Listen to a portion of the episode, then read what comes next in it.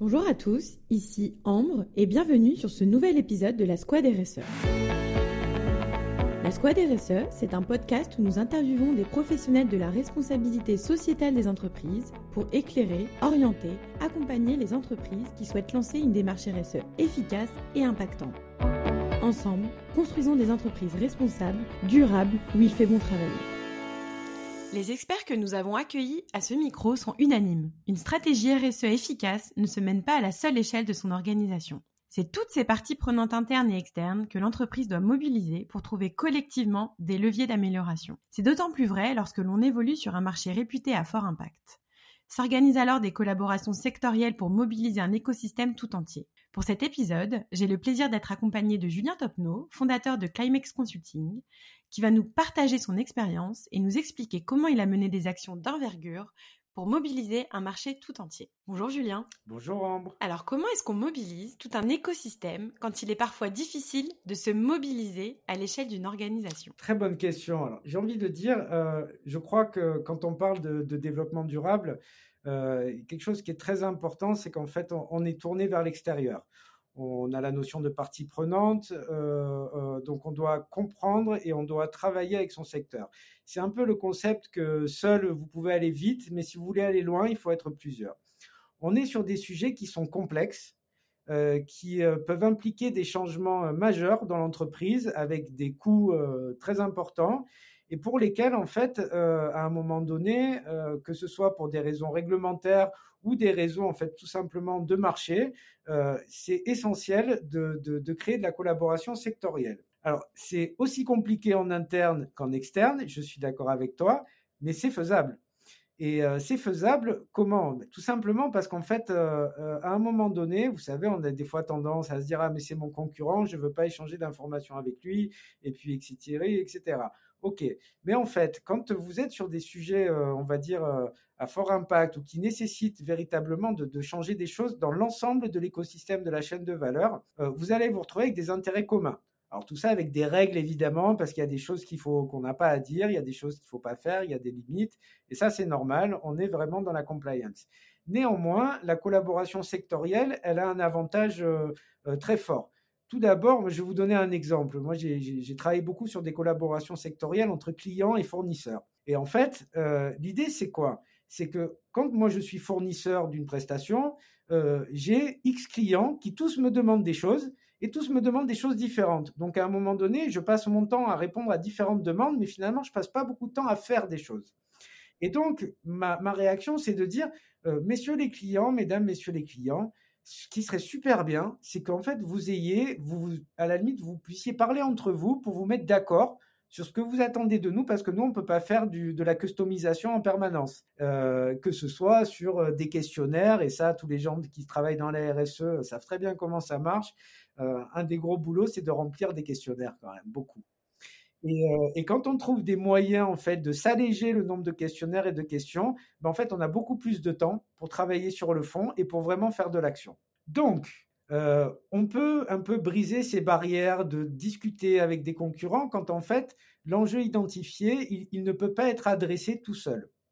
Euh, l'enjeu, il peut être réglementaire. À un moment donné, c'est bien quand un secteur aussi, sans parler de lobbying, est capable d'exprimer finalement euh, sa voix quand il y a des évolutions réglementaires, parce que parce que j'ai envie de dire, on a aussi euh, des données à apporter et de la pertinence dans les, dans les choix et dans les réglementations, mais aussi en fait pour faire changer des choses. Et là, je vais vous redonner un exemple que j'ai vécu pendant pas mal d'années. Euh, beaucoup de clients qui finalement demandent beaucoup de choses, avec certains qui commencent à demander des chiffres dans tous les sens d'émissions de CO2 sur différentes plateformes avec des méthodologies différentes. À la fin, en fait, on se dit, mais attendez, en fait, mais qu'est-ce que vous faites de tous ces chiffres? Et vous nous demandez un niveau de détail que même nous, on n'a pas en fait. Donc, on voudrait comprendre. Et là, de là, créer une, initiative sectorielle de collaboration volontaire euh, vise en fait à mettre un peu tout le monde autour de la table, euh, d'exprimer ses points de vue et de se mettre d'accord sur des protocoles, sur des manières de calculer, voire même de mettre en commun des informations pour donner en fait non pas une vision parcellaire par fournisseur, mais une vision de marché.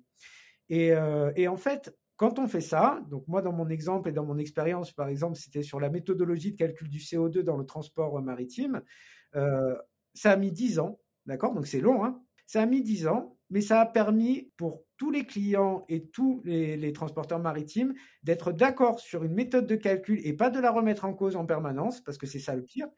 Et en fait, surtout, ce qu'on a vu, c'est que tout le travail qu'on a fait a permis, le jour où c'est devenu réglementairement obligatoire, mais qu'est-ce qu'ils ont fait, le régulateur? Ils sont allés voir qui a des données aujourd'hui, qui a des méthodes, et en fait, ils ont pris la méthode qui avait été développée par le secteur, qui elle-même en avait besoin pour ses propres besoins. Donc, j'ai envie de dire, c'est ça qui est, euh, l'intérêt un peu de ces, de ces initiatives sectorielles. Un autre intérêt. Mais parfois, excuse-moi juste, je te, coupe sur une chose, euh, parce que ça m'amène une question. Euh, parfois, le, la crainte des personnes, c'est de se dire, OK, je vais me mettre euh, dans, dans, une initiative sectorielle, mais si je suis le vilain petit canard parce que je suis en retard et que une fois qu'on est justement une méthode de mesure qui est unique, donc du coup, on peut plus facilement pointer du doigt le fait que je sois en retard, ça va me porter préjudice. Alors, c'est un réflexe humain et naturel, mais encore une fois, pour l'avoir vécu, ceux qui sont en retard, encore une fois, vous savez, vous ne pouvez pas le cacher. C'est-à-dire que si vous êtes en retard, vos clients, ils le voient très bien que vous êtes en retard parce que vous n'êtes pas capable de fournir les données, etc. Mais par contre, le fait de faire partie d'une initiative sectorielle va vous permettre, d'accélérer beaucoup plus vite parce que finalement, vous allez échanger avec vos pairs, vous allez échanger avec vos clients, vous allez mieux comprendre et vous allez revenir dans votre entreprise en disant, en fait, on en est là et il faut qu'on aille au-dessus. Et là, ça aura beaucoup plus de poids parce que si vous allez voir votre patron, il faut qu'on fasse ça, ou si vous lui dites, en fait, par rapport à nos concurrents, on est en retard, bah, vous aurez certainement plus d'arguments en fait euh, pour, euh, pour, pour accélérer. Un autre point, je crois, qui est important dans les, initiatives euh, sectorielles, c'est que quand on est sur des sujets qui sont complexes, dont on n'est pas sûr de la solution, euh, ça permet de limiter le risque. C'est-à-dire, si vous êtes une entreprise et vous dites, ben maintenant, moi, je décide de faire ça à l'encontre du marché ou de manière disruptive, c'est à vos risques et périls. Ça marche, tant mieux, et vous gagnez tout. Ça marche pas, et eh ben, en fait, là, vous n'êtes pas bien. L'intérêt de l'initiative sectorielle, c'est que vous allez minimiser les risques si ça ne marche pas. Parce qu'en fait, ça veut dire que vous en avez discuté avec un peu tout le monde et qu'en fait, personne ne sait quelle est la solution. Et le troisième, et là je, conclurai euh, par ça, c'est qu'en fait, ça permet, vous savez, on est dans un monde d'offres et de demandes. Et je reviens à mon premier exemple. Et en fait, ça permet à un moment donné d'exprimer une demande. Quand vous avez 10 clients différents qui vous demandent tous, oui, alors je voudrais une énergie alternative, mais pas trop chère, mais en fait, je sais pas combien, mais par contre, j'en veux, etc. Euh, c'est vraiment une, discussion, euh, j'ai envie de dire, euh, un à un. Et en fait, c'est très compliqué.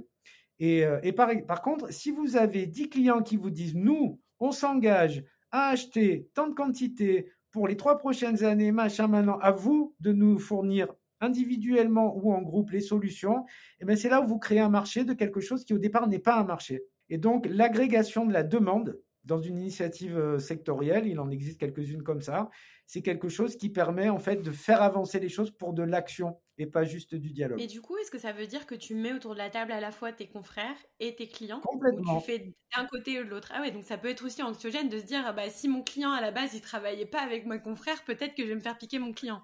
Potentiellement mais, en même temps, comme on parle de sujets qui sont euh, pas encore des sujets finalement concurrentiels, au sens euh, qui va vous faire perdre ou un marché ou pas, pas encore, mais ça le devient. Euh, on n'est pas à discuter ni de taux, ni de prix de produits. On est en train de discuter de solutions en fait, et, et, on ne discutera jamais en fait de prix directement dans cette salle. Par contre, évidemment, le jeu et la particularité de certaines initiatives sectorielles où tu as à la fois tes clients et tes concurrents dans la salle, mais c'est de savoir jouer un peu entre les deux.